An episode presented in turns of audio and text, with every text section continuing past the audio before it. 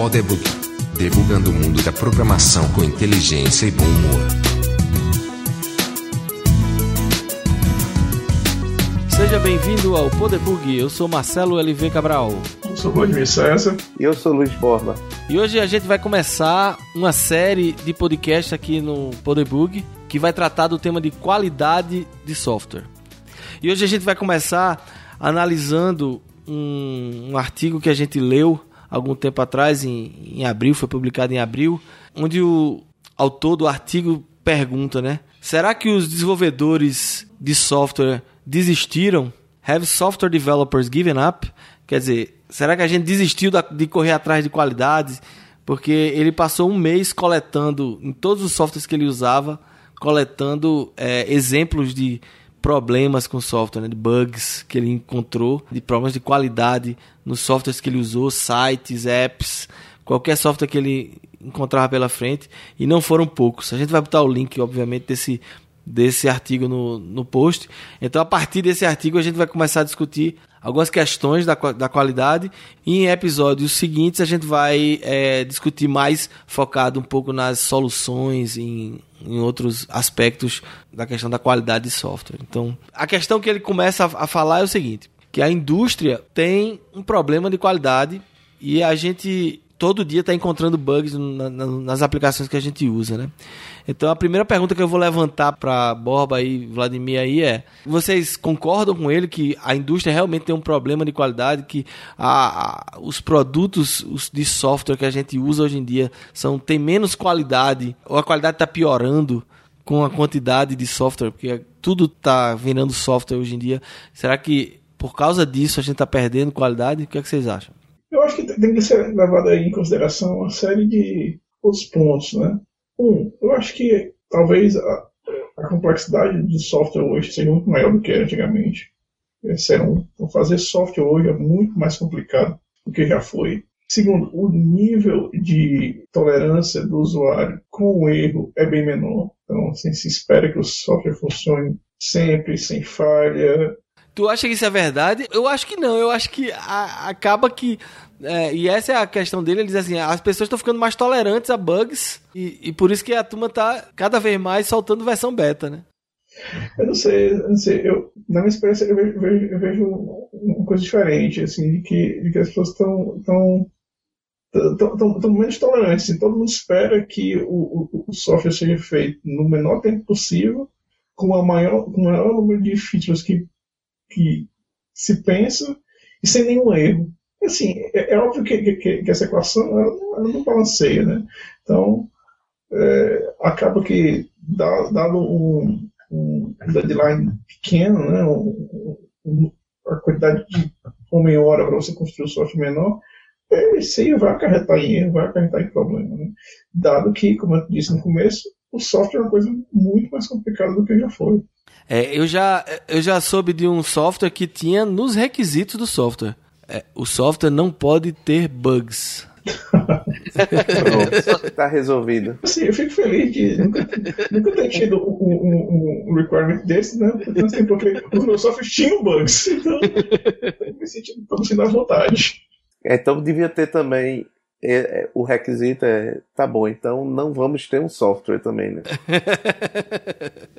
Infelizmente então, eu não conheço software que não tem bug. É, ou Agora, não tem prazo, só... né? Ou não tem prazo, né? Não tem bugs e não tem prazo, é. ou seja, é um never ending project. Mas, mas tem uma coisa que a gente vê, que a gente tá assim, também do lado é, do desenvolvimento, mas, mas o, o mercado é bem agressivo, assim, o time to market é muito importante. Hoje quando o cara lança sei lá, o cara lança um, um Easy Tax, na semana seguinte tem 300 Easy Tax, 300 clones, né? O cara lança um aplicativo, um, um jogo, no outro dia tem 300 jogos iguais àquele. Então é muito é muito difícil o mercado. O time to marketing é essencial. Se você, se você esperar muito para fazer o melhor, fazer o perfeito, é, vai perder, porque o outro vai passar na sua frente, vai chegar antes. E aí vai ficar difícil para você. Então, assim, a, eu entendo a, a demanda de que se entregue rápido. Às vezes o time to market é mais importante do que você ter o, o produto perfeito. Né? Isso se reflete até nas metodologias utilizadas, como por exemplo do é, o Lean Startup, ele prega a criação do MVP, o menor produto possível. Ele não prega que você entregue um produto errado e cheio de bug.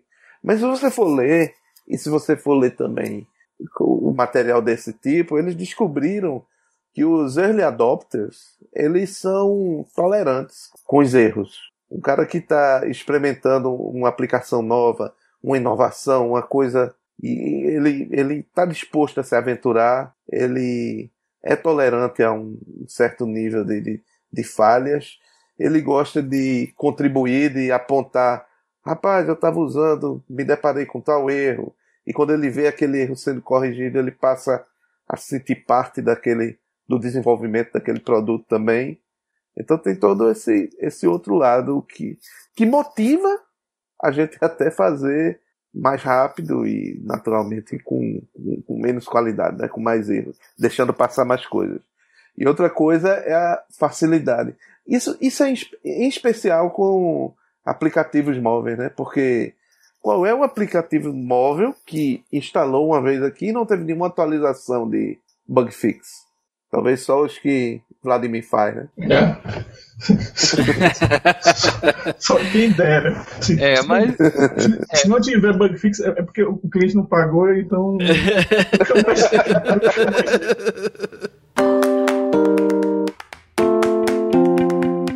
Mas essa questão do time to market que Boba falou, ele até menciona isso no, no artigo também. Que ele diz assim, que as coisas estão sendo shipped, né? Estão sendo né, released, só estou usando o termo em inglês aqui, né? Estão sendo lançados mais pelo time to market do que pela por elas estarem prontas, né? E a desculpa padrão é hoje em dia é muito fácil fazer um patch, né? Antes você tinha produtos que eram standalone rodando em máquinas espalhadas e para você fazer um patch você teria que mandar um CD novo para o cara porque não tinha internet ou mesmo pela internet é, um download grande era custoso, né? Então, mas hoje em dia não, hoje em dia com, com apps, com esses é, sistemas no cloud, web, tudo isso você faz o patch e tá vivo lá a atualização sem muito esforço. Então, por causa disso, meio que estimulou o pessoal de marketing a lançar o mais rápido possível e ir corrigindo, né? É, aqui, só para ilustrar, embora não seja novidade para ninguém, mas hoje eu tive aqui no meu, no meu aparelho aqui Google Maps, aí tem aqui correção de bugs, Easy Tax, corrigimos nossos bugs para não sei o que, e o WhatsApp Bug Fix. Só hoje, né? É, e é constantemente, é, não, tem, não tem produto. E se eles fossem esperar né, lançar, é, terminar todos esses bug fixes até lançar o produto, não tinha produto, né? O produto não existiria. Né? Mas tem um outro lado da moeda, né? Assim, você tem o pessoal de marketing empurrando para lançar e o pessoal de qualidade bloqueando o release porque tem coisas que eles consideram inaceitáveis em termos de qualidade. A questão maior que eu vejo é, hoje em dia é que dentro das empresas isso depende muito de quem é mais forte e, e menos muitas vezes de uma visão estratégica. É, esse é o perigo, né? Você ter uma área de marketing muito forte na empresa, você vai ter correr o risco de você estar tá lançando realmente produtos de baixa qualidade que vão afetar, no final das contas, o, a, a visão do seu produto e pode em algum momento ter um certo sucesso mas a longo prazo você pode ter a visão de ser uma coisa de baixa qualidade, né? O Twitter teve um, um período da história dele que, que ele baleava, né? Até o termo balear vem do, dos bugs do Twitter, né? Que aparecia aquela baleia lá dizendo sorry e tal. Então teve um certo período que o Twitter tinha essa fama, né? Eles conseguiram reverter e conseguiram realmente criar um, um, um sistema que é realmente escalável. Hoje em dia a gente praticamente não vê o Twitter caindo. Mas, assim, eles correram um grande risco né, no começo de perderem toda a sua base de, de usuários pela quantidade de problemas que tinha. Então é, é, um, é uma linha tênue aí de, de ter alguém na empresa que consiga balancear realmente o que é que é aceitável em termos de qualidade para não perder o time to market. Então acho que isso é um ponto interessante. É, é um equilíbrio que às vezes se acerta, é, até uma empresa como a Apple, que é, ela é mais é, cuidadosa no, nos lançamentos e nas coisas, também nos últimos anos andou, andou escorregando, né? Vide o lançamento do, da aplicação lá de mapas dele, né? Que foi um que foi um desastre. Né? Não, e teve aquele também problema do, do, da, ainda da Antena Gate lá, né? Antena do... Gate. É que também foi é, uma assim, coisa que até uma coisa assim, Antena Gate até era, é, é um problema mais mais complexo de identificar e, coisa, né? Mas o, o mapa é, qualquer um que pegasse aquele negócio ia descobrir que aquilo ali era um, grande erro, né? Uhum. Um erro grosseiro. Eu acho que a Antena Gate já é um problema um pouco mais difícil, né? De você perceber. Não é tão óbvio, não é tão fácil. Mas o mapa foi um erro grosseiro. Mas comparando assim, isso é um, é um exemplo interessante esse da Apple, porque assim, uma empresa que tem a visão que tinha Steve Jobs, né? Que o produto dele tinha que ser redondinho, tinha que sair, o usuário tinha que ter uma experiência perfeita. Tanto é que uma das coisas que eu percebi quando eu mudei de Android para iPhone e que eu saquei logo, porque eu sou desenvolvedor, né? Eu tenho essa, visão. É uma grande diferença é que os crashes de aplicativos na Apple eles são silenciosos, quer dizer, o aplicativo morre silenciosamente ele vai para o limbo, né? E, e, some da sua tela e não, não dá nenhuma mensagem. No Android, ele dá a mensagem: Ah, aconteceu um problema, vou fechar a aplicação. Ok? Aí o cara dá ok. Ou seja, o cara, o usuário sabe, não, eita, bug aqui na aplicação, a aplicação morreu. No iPhone não, a aplicação se sumia da tela, eu clicava de novo, ela voltava, perfeito.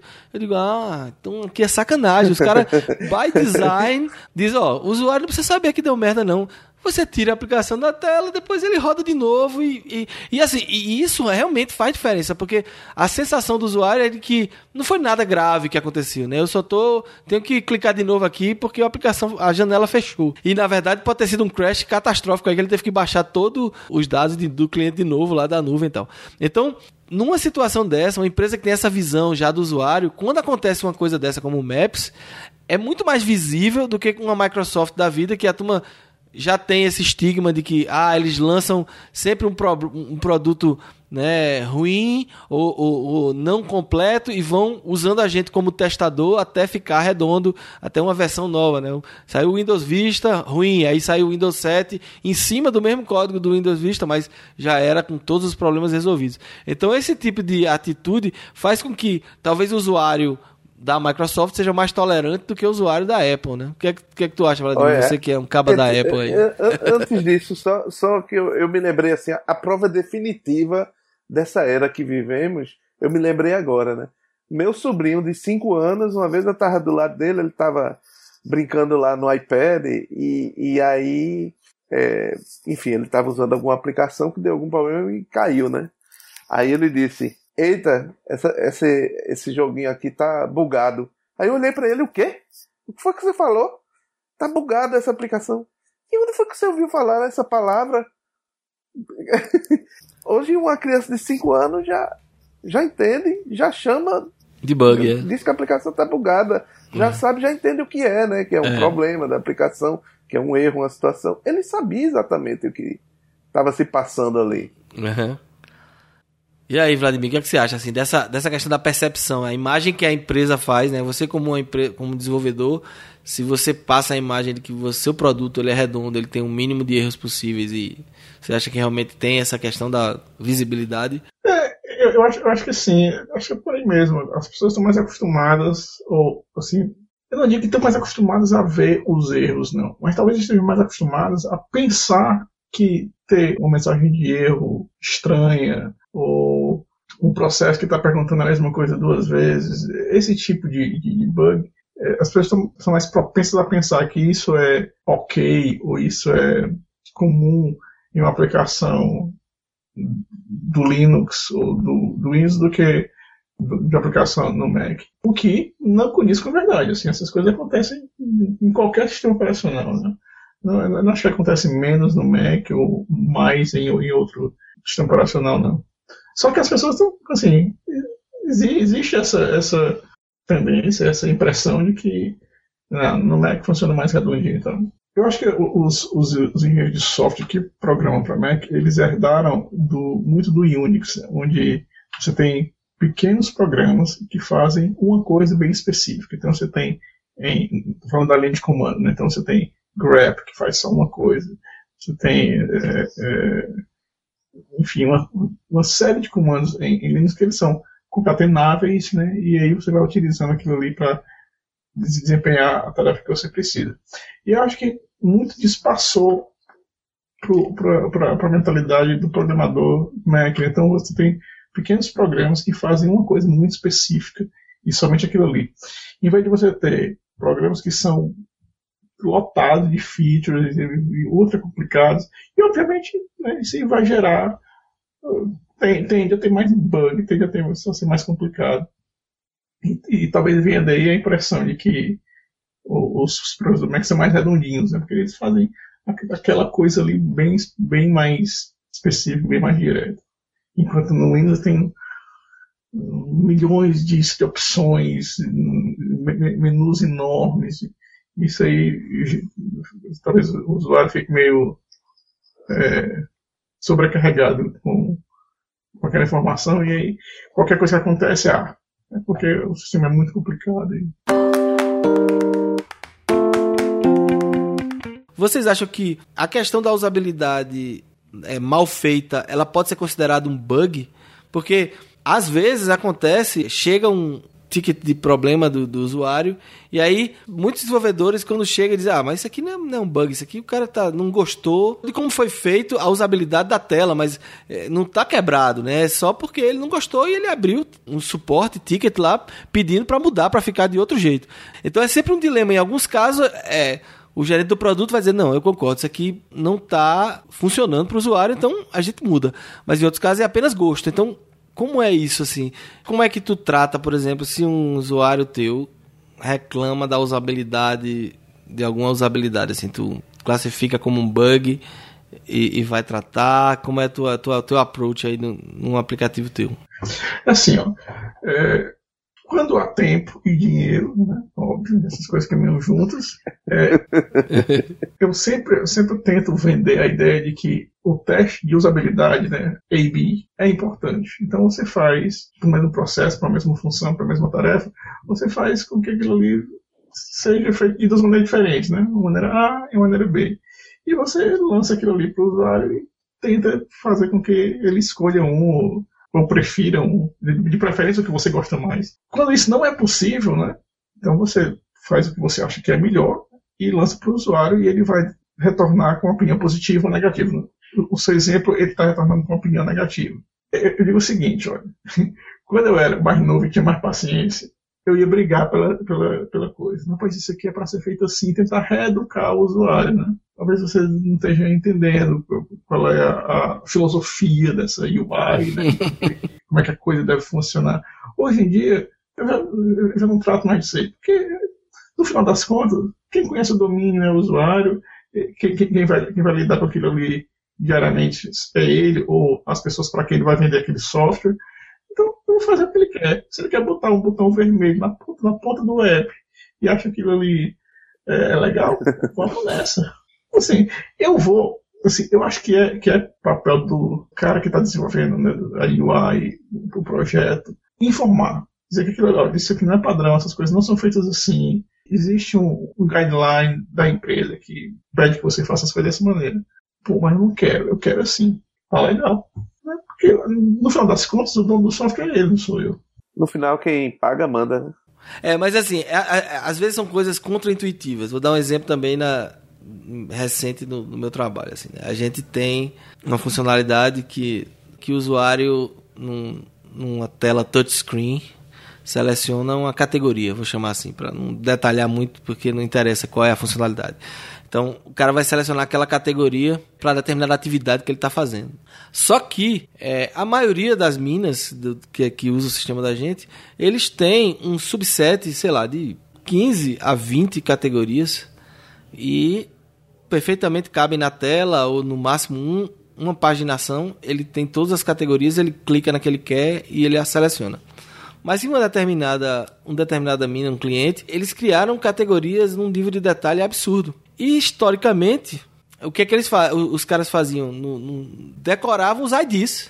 Como um caixa de supermercado decora os IDs impressionantemente de todos os produtos do supermercado, né? O cara pega assim uma cebola, ele sabe qual é o tipo da cebola e digita o código daquela cebola ali que ele tá vendo. A mesma coisa lá, o cara era o operador lá do, do equipamento. Vai passar o dia todinho registrando é. cebola pra ver se tu não decora também.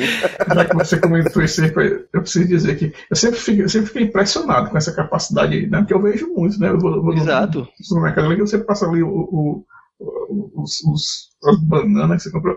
O cara, o cara, a mulherzinha lá, sabe a coisa. Cara, toda vida que eu vejo isso são dois sentimentos. Um assim, de, de, de oh, né? De impressionado. Pena, né? Porque você é. pensando, pra pessoa, né? Você tá usando todo o seu cérebro pra decorar o código da banana. Códigos, é, os IDs, é.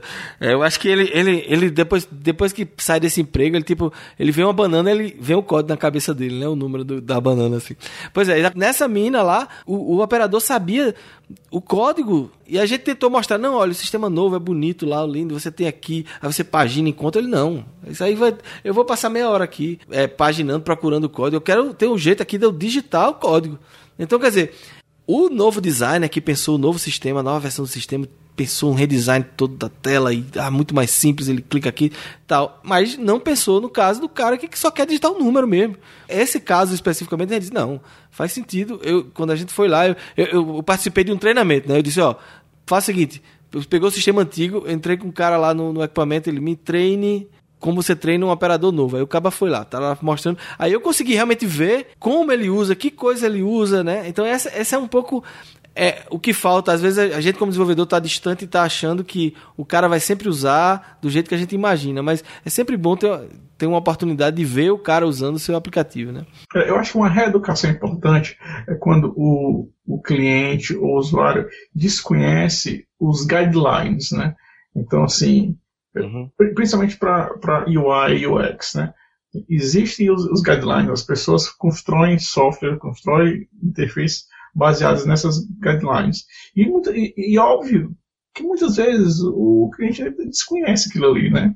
Ele pode ter muita experiência como usuário, né? Tem, ele sabe mais ou menos como é que essas, essas coisas funcionam, mas ele não sabe exatamente quais são as regras. E aí, como eu disse, eu acho que é função do programador, do desenvolvedor, tentar educar o cliente, olha, mostrar, não só dizer, mostrar, olha, tá aqui a documentação, é assim que uhum. funciona, explicar e tal, tal. Mas se o cara for renitente, eu não quero, não, não me interessa eu quero assim, eu quero mal feito, eu quero, eu uhum. quero isso, isso aqui fora do padrão, eu quero um botão que é mais alto do que largo. Tá, assim, você faz seu papel, mas que isso você não pode obrigar o cara a, a, a pagar por um software que ele não quer. O software que ele quer é aquele que ele está dizendo que ele quer. Então, é, a gente tem que depois trazer Mabuse aqui para falar mais sobre isso, né, Borba? É. Que é o, o, o, especialista em usabilidade lá do César, um cara muito bom para falar sobre esse assunto. A gente vai fazer um episódio sobre isso. Massa. É, e eu queria acrescentar isso, que às vezes o mesmo sistema, né, vai ser usado por pessoas diferentes. E ele vai ter que, que para ter uma boa qualidade no quesito de habilidade, de repente vai ter que ter visões diferentes, alguma coisa assim. É. Eu uso como exemplo uma coisa muito simples que é a página de ramais. Às vezes você precisa buscar o telefone de alguém, né? Uma empresa grande como o César lá, você precisa, não sabe decorado. Então você tem que procurar no, na página de ramais o ramal da pessoa. Agora a interface, algumas pessoas reclamavam da, da página. Agora a gente até tem uma nova. Eu nem vi direito, então nem sei se o pessoal está gostando, mas o pessoal reclamava da página de ramal, porque não tinha uma busca, não tinha, tinha só uma lista de coisas, você dava um Ctrl F para procurar sempre, Aí eu digo, pois, e, e, uns achavam feio, que devia ser bonito, que devia ter a foto, devia ter aquilo, aquilo outro. Pois no meu caso eu disse, não, eu queria um que fosse na linha de comando, que eu estou sempre com o terminal aberto.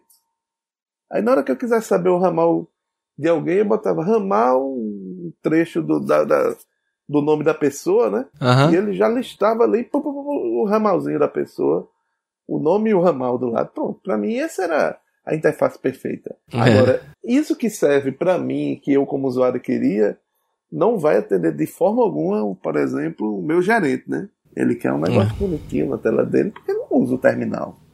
É. Ou no Slack, né? Faz um bot no Slack para responder, né? É. Inclusive, deixa eu abrir um parênteses aqui. É, eu, tô, eu tô criando agora o meu terceiro bot.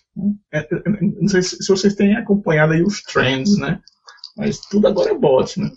É, o Skype tem bot agora, não sei se vocês viram, o Skype tem bot. Vixe, assim, tudo agora é bot, assim, todo, todo mundo agora quer, quer, quer ter o seu próprio bot. E a gente, podia fazer um programa sobre isso aí no futuro. Sim, assim. Tô- sim, com certeza. Eu tenho, tenho lido bastante assim, que como eu tô dizendo, tô, tô, eu tô fazendo, fiz, um, fiz um bot de graça para a empresa de um amigo, mas estou no meu segundo bot contratado, né? Então, assim, pô, tá. eh, Um mercado interessante. É. O- tem, dois, tem dois bots interessantes do Skype que eles botaram. é, são, são, são as- APIs que eles criaram na- no, no Azure lá pra, usando é, machine learning, né? São dois muito interessantes que vale a pena testar. Eu testei, funcionam muito bem. Um é o da foto, né? Que eles já fizeram a demonstração da, da aplicação. é, que é assim, você bota uma foto e ele descreve o que tem na foto. Isso é muito bom para aplicações de deficientes visuais, né? Ele foi, a apresentação da Microsoft durante o, o build esse ano foi é, focando em deficientes visuais. Então você tem um deficiente visual que ele está numa praça e aí ele tem um, um- um barulho na frente dele, ele tira uma foto e o celular daquela foto ele diz, ó, tem uma criança brincando com um cachorro jogando frisbee. fantástico. Entendeu? Aí ele consegue contextualizar. Ou então ele chega numa reunião e ele tira uma foto e ele diz, ó, tem cinco pessoas, duas mulheres, dois homens, um homem está rindo, a outra tá, tá com cara de preocupada e a outra tá com cara de, de tristeza. Entendeu? Ele interpreta, inclusive, as feições das pessoas que estão na foto. Pra dizer se a pessoa tá parecendo triste. Então isso dá um contexto para uma pessoa que é deficiente visual absurda. E esse bot, vocês, você basta arrastar uma foto pro Skype pra, e ele, e ele dá para você o resultado desse machine, desse API que tem lá da Microsoft. Ele vai dizer, olha, eu acho que tem 90% de chance de ser o Leonardo DiCaprio. Quando ele- você bota uma foto lá do qualquer do Leonardo DiCaprio, ele, diz- ele diz que tem tanto. E, e quando você botou uma, botou uma foto minha, ele diz, olha, você, é, essa é uma foto sua. Porque ele obviamente sabe minha, minha foto lá do, do, do próprio Skype. Essa é uma foto sua. E você parece 50% com o ator tal, fulano de tal. Provavelmente não é o DiCaprio. É, não é. Sim, aí esse é um bot. E o outro bot que eu achei genial é o de fazer resumo. Assim, você pega um artigo monstruosamente grande, aí você pega esse, o link, bota lá, aí ele diz, olha, o resumo é esse aqui. Aí, tum, pega, faz um resumo do texto pra você. Tem uma série de coisas que podia falar sobre isso. Inclusive, inclusive assim, é, é um, é um- é um argumento que, que eu acho um argumento bom sobre a situação da Apple com essa, com essa tendência as pessoas criarem bot, né? Porque a Apple, a Apple nunca foi uma, uma empresa que, que, que- que fosse conhecida por ter API aberta, né? API ou, ou fechadas, né? Assim, grandes investimentos em, em AIs, né? essas coisas aí pertencem à Microsoft e ao Google, né? E, e ao Facebook também. Então, eu, eu acho, eu acho a Apple muito mal posicionada para esse momento, sabe? E a Amazon tá vindo pesada aí com a. Pois é, porque, assim, no momento que você tem computadores que não precisam mais de tela, a Apple perde muito da importância dele. né? Uhum. Só para voltar um pouquinho ao tema dos problemas, né? Uhum. E como a gente falou de bots da Microsoft, a, a Microsoft um dia desse não se deu muito bem não quando eles criaram um bot lá para ficar Sim, conversando sim. e o bicho virou um, Sim, um miserável né? racista e, Exatamente. e sexista e tudo mais, né? Mas assim, o que me preocupa é que o Skynet vai ser um canalha também, né? Isso aí já é uma, É. uma tendência. É, é, se, se todo machine learning descambar pra esse lado, a gente tá realmente lascado e É, provavelmente tem nada errado com o algoritmo, não. O que foi é que o- a personalidade de- dele é assim. chamado de porco.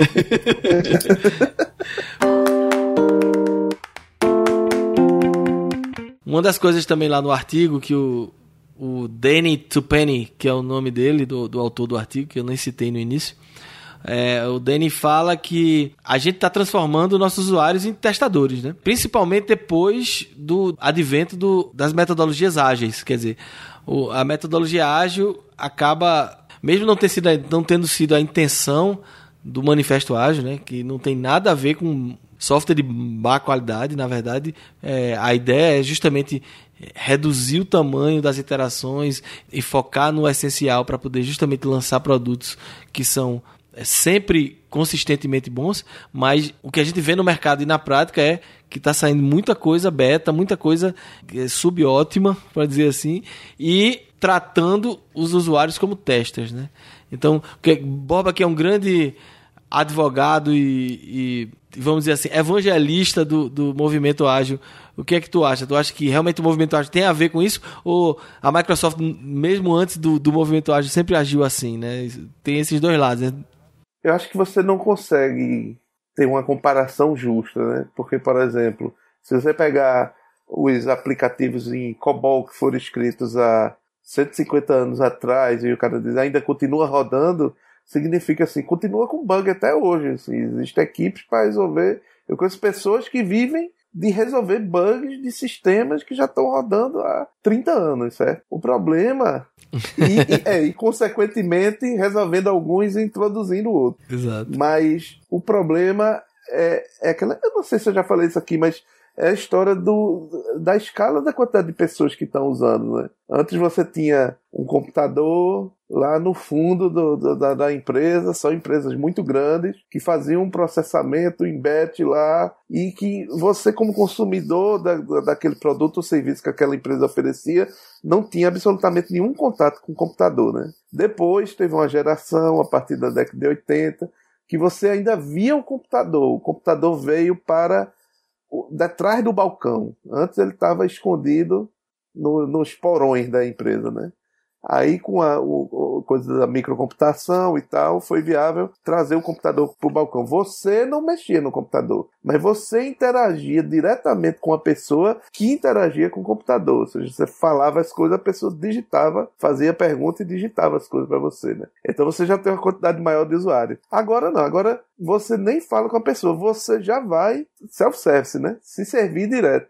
Então, assim, Antes a gente tinha meia dúzia de pessoas usando, depois você tinha alguns milhares de pessoas usando, hoje você tem bilhões de pessoas é, usando os sistemas diretamente, né? Então é meio que como você. Aí quando volta assim, independente se é ágil ou se não é ágil, como você não. O mundo real não lhe permite fazer um software perfeito que não tenha nenhum bug, é, naturalmente seus bugs estão sendo é, expostos para bilhões de pessoas e não ou seja meia dúzia naquela época é naquela não é que os, os, programadores daquela época eram melhores é porque tinha menos gente testando né para achar né? é. né as, as probabilidades e as, as, e as chances de você achar o bug hoje é muito fácil porque quanto mais usuários você tiver mais gente usando ele de formas é. diferentes vai vão existir é, e além disso e além disso, também hoje as tecnologias e tal são mais complexas, são mais diversas. E aí há um certo paradoxo, até a gente estava comentando antes, que hoje o usuário é um pouco tolerante para um erro e tal,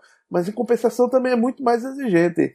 Se ele abre, como o Vladimir estava falando, uma aplicação e ela vem com um botão vermelho em cima, um botão esquisito, com a altura maior que a largura, ele basta bater o olho ali, não gostou daquilo, ele apaga e vai pegar uma outra que faz a mesma coisa e que, que, que é atende ele melhor, né? Exato. É.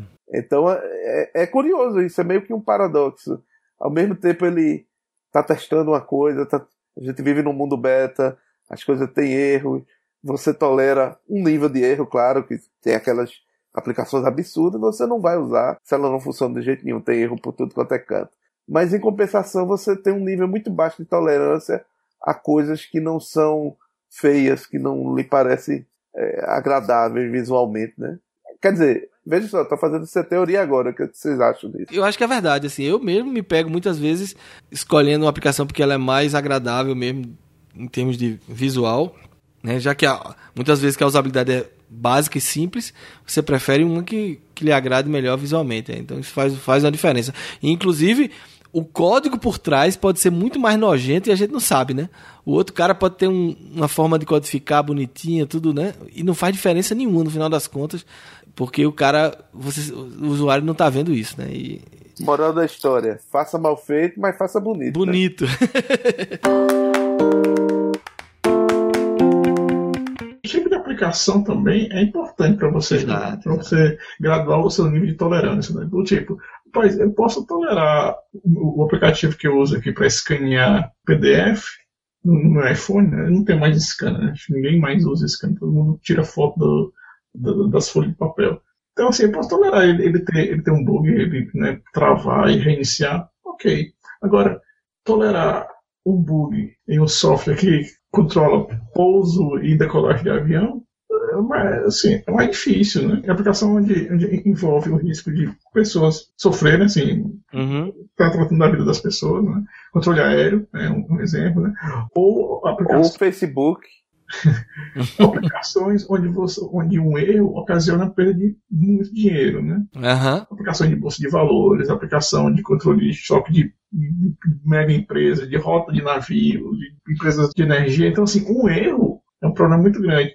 Um erro na aplicação nova do, do que eu faço, ok, assim, tem, sei lá, mil usuários que vão, vão ficar chateados. 10 mil, tá, ok. Mas assim, uhum. ninguém tá perdendo 5 milhões de dólares por, por hora. Entendeu? Inclusive, a gente vai fazer um, um dos episódios dessa série de qualidade e a gente vai falar desses bugs milionários aí que causaram. A gente vai, a gente vai voltar nesse assunto. Mas voltando àquela história de que Borba falou, né, do, como era na, sei lá, no século passado, desenvolvimento de software no século passado, que você tinha, né, usuários mais menos usuários testando e tal. Mas mesmo nessa época, a gente tem umas estatísticas aqui que a gente viu no, no artigo também, que diz o seguinte, que a manutenção nos projetos de software, né, naquela época, de, década de 90, a manutenção de software, de um software, consome mais de 50% do esforço de todo aquele projeto de desenvolvimento. Outra estatística interessante, é, a manutenção desse software também é responsável por entre 40% e até 90% dos custos. Quer dizer, quanto mais bugs você gera, você pode estar tá aumentando o custo final do seu produto obviamente diminuindo o seu lucro. E finalmente ele disse que se você aí aquela isso é uma coisa que a gente já ouviu muito no, no mercado as pessoas comentarem, né, que é, é um, um, um bug que é identificado depois de você implementar, ele, ele é 10 vezes mais custoso do que um bug que é, que é identificado durante a construção do produto. E ele é 100 vezes mais custoso do que um bug que é encontrado na fase de design do produto. Então, isso são três estatísticas que foram de estudos há algum tempo atrás, mas elas trazem algum ensinamento para a gente, quer dizer, que é aquela questão, né? Quanto mais cedo a gente identificar possíveis problemas né, na aplicação, bugs, desde bugs mais é, simples como é, que a gente está falando de usabilidade, de como, de como o usuário vai responder a aplicação tal, até bugs mais complicados como são bugs estruturais de arquitetura tal, em que são mais complicados que precisam de refactoring e tudo mais. Então, é, vocês acham que por causa de, das tecnologias que a gente tem hoje, essas estatísticas são muito diferentes ou, ou a gente ainda está um pouco é, em cima disso, assim, quer dizer, o custo maior é de manutenção do que de desenvolvimento. O que, é que vocês acham aí disso? Primeira coisa que eu acho é a questão de manutenção versus construção, né? Hoje essa essa essa linha tá tão Exato. esse limite tá tão misturado, Tendo, entendeu? É. Que aí de repente a construção são os primeiros 15 dias de projeto, né? e os outros 10 anos que aquele vai ficar no ar é a manutenção. Então acabou, acho que aí não é nem 90, é 99,9, né? Por cento do custo. E agora, a outra coisa que às vezes você vê a, a estatística, né, você faz pesquisa, vê o número, mas isso também não lhe dá. Não, tem várias formas de você resolver isso. Quando você tem um negócio assim que consertar bugs numa fase de design é 100 vezes mais barato do que numa fase depois dele construído. Tá bom, certo, tudo bem. Então vamos caprichar na fase de design. Isso é só uma forma de resolver o problema. A outra forma é o que, que a gente pode mudar no nosso processo para fazer com que a diferença entre bugs encontrados antes e depois não seja tão grande? Em vez de ser 100 vezes maior, porque não pode ser duas vezes maior? Sei lá. Uhum. Ou, ou nem maior. Tá? No mesmo custo, antes ou depois. E, e aí, só porque eu não aproveitei antes, mas emendo agora, eu acho que o fundamento do, das metodologias ágeis é justamente ele ele altera, não é suficiente, certo? Mas é um agrega, ajuda. É, dado que existe essa diferença tão grande, como é que a gente pode mudar nossos processos para que o custo de resolver o bug antes ou depois seja semelhante? Vai ser mais alto, evidente, mas uhum. não tão alto. Aí existe práticas tanto de, de, de processo como existe práticas de engenharia de software para você fazer um negócio com melhor qualidade, que seja mais barato de manter, né? Do que, do que um, um, uns garratuchos velho tudo misturado, embananado, que você entra ali dentro não, não consegue consertar depois. Aí pois é. E aí, e aí, mais, mais um episódio da, dessa série que vai é, chegar mais para frente, que é justamente sobre isso. Quais são as técnicas, quais são as, os processos, é, boas práticas que a gente pode ter dentro dos nossos times para evitar que é, a gente tenha, para minimizar, né? Evitar não, para minimizar o número de problemas, de bugs que a nossa aplicação vai ter. Né? Então a gente. Uma é, forma é, de colocar é para diminuir o custo do, do erro detectado tardiamente, né? Tardiamente, exatamente. E aí, é, aí a gente um pouco responde a questão original do, do artigo, né? Será que os desenvolvedores desistiram? Não, né? A resposta é não, a gente não desistiu, a gente, pelo contrário, a gente está cada vez a procurando. A gente tentou, né? a gente está procurando cada vez mais é, fazer, é, escrever menos bugs e também levar menos tempo debugando, né? Ter, ter menos trabalho. Então, a, o desafio é sempre esse, né? Assim, é, é, o programador sempre é um preguiçoso, né? Ele é preguiçoso para debugar, então ele vai buscar novas formas de formas mais espertas, né, de desenvolver para ter que ter que correr atrás de bug depois, né? Então, é, a gente vai, vai ter um episódio ou mais de um talvez para falar sobre isso. É, sobre é, as, as boas práticas e técnicas de gerar um software de qualidade. Então vamos para as dicas da semana. Diga aí, Borba, a sua dica. Pronto, nessa semana eu vou deixar aqui uma dica musical. É um álbum que eu acho muito legal que se chama Mundokani. É um álbum de Mike Payton. Ele é ele é o cara que era era ou é ainda que eu não sei se existe a banda mais, mas ele era o vocalista do Fate No More e ainda é, na verdade, né? ainda existe a banda. E, mas ele, em 2010, ele gravou um, um álbum com canções italianas pop da década de 50 e 60.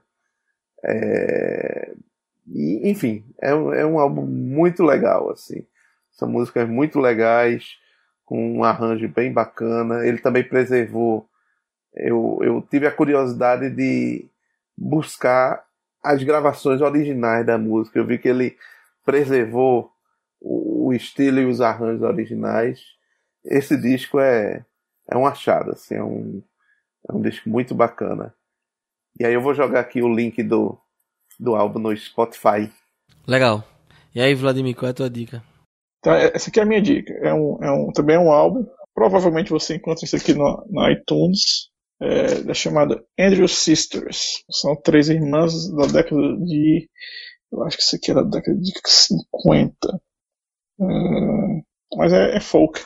E esse, esse, esse, álbum aqui em particular é um álbum mais ou menos difícil de você achar. Para os ouvintes que não estão vendo a imagem, é, o Vladimir está manuseando a sua coleção de vinil e um exemplar em vinil deste álbum. Exato. Qual seria o nome dele? É, é Andrew Sisters. Ah, o nome é o nome da banda e do álbum o nome do álbum. Você pode ver pela capa do álbum, assim, nossos ouvintes não estão vendo, mas a capa do álbum é uma foto em preto e branco que foi é, recolorida. Né? Então você vê que é, essas cores não são originais. O meu sobrinho me chama de, de, Ele diz que eu tenho o mesmo gosto do Capitão América, né? Eu fiquei, pô, legal, né? Assim. Mas o Capitão América só escuta música velha, né? Ele vem aqui em casa, aí, eu tô escutando jazz, eu tô escutando blues, ele é igual o Capitão América, tá, porra. então tá. Legal. Pode botar o, no, no, no, show notes o, o link do The Andrew Sisters do Spotify, né? Tem vários. Eu, eu tô procurando aqui agora pela capa, eu não, não achei esse exatamente. Mas tem diversos álbuns delas aqui no, no Spotify. Olha, e para você ter uma ideia da idade, né? Tem uma coletânea aqui dela, de Andrew Sister. Aí tem uma, uma coletânea de um período, entre 1937 e 1949. Deve ser, dá para ter uma ideia. De... E, e desse álbum eu vou indicar uma música em especial, que é essa, Rum and Coca-Cola. Vou procurar. Eu gosto muito de, dessa época também de músicas. Não ouço tanto, mas eu gosto. Tem uma banda, não sei se você conhece, chamada The Pupini Sisters. Procure depois. É uma, é uma banda, é uma banda atual. Elas, são três é, irmãs. Eu não sei se elas são irmãs mesmo, mas whatever. O nome é, é, é, também provavelmente inspirado nesse Andrew Sisters aí que você falou. E The Pupini Sisters, o legal é que eles, elas gravam músicas pop é, recentes nesse formato, né? De, da, da, das crooners, né? The Pupini Sisters. Procure, você vai gostar. Eu tenho os três é, álbuns delas. Mas essa não é a minha dica, né? A minha dica da semana é a banda de um. É, é um álbum da banda de um amigo meu, João Menelau. O nome da banda dele é Semente de Vulcão. O Semente de Vulcão é um, é um projeto dele já com, de alguns anos com uns amigos.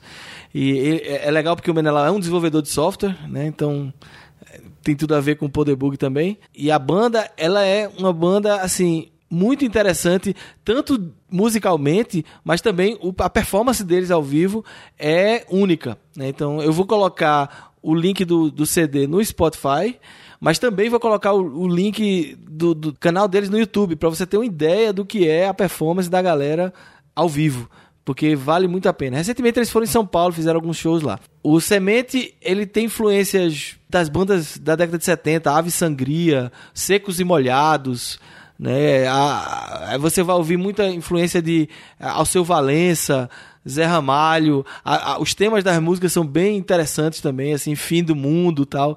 Então, fica aí a minha, a minha dica e eu vou deixar uma música do Semente aqui pra terminar esse episódio, já que as três dicas foram musicais, a gente vai terminar com uma música, então continue divulgando a gente. Muito obrigado aí pela audiência e até a próxima semana. Até mais. Até mais.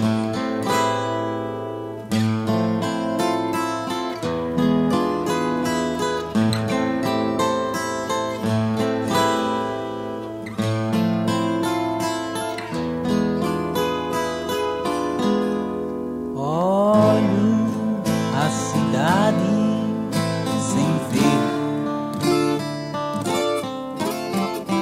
mas se alguma voz me chamar, seca de verdade no sol. Lua, teu algoz, meu lar. Se é pra me assustar, não escuto teu refrão. Vem com promessas falhas, repetidas em versos de verão. E o que tens pra me dar depois? Ralo sedento de asfalto secar a estrada Vejo a entrada, não vejo saída Vejo a minha vida, vai sem direção A maldita volta deixa estarrecida Fica decidida, minha obrigação Vejo a entrada, não vejo saída. Vejo a minha vida, vai sem direção. A maldita volta deixa estarrecida Fica decidida, minha obrigação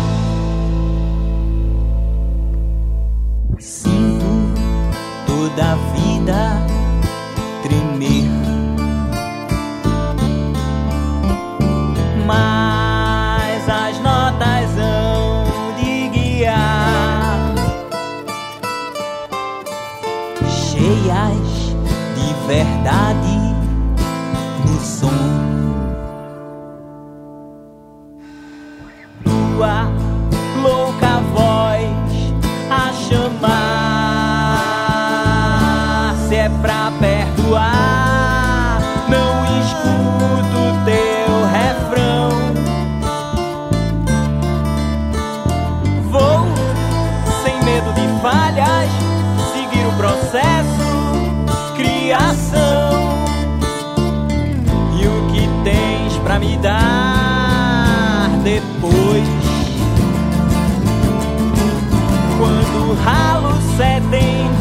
asfalto secar a estrada.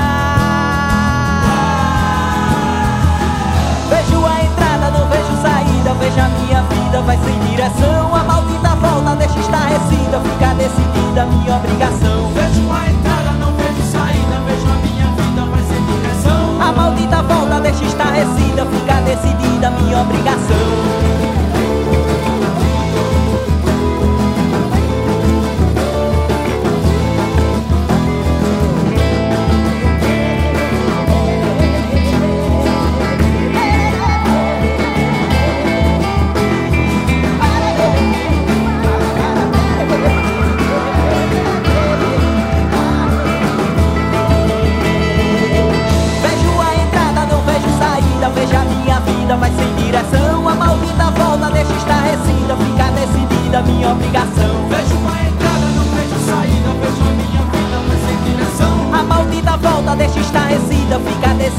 Minha obrigação.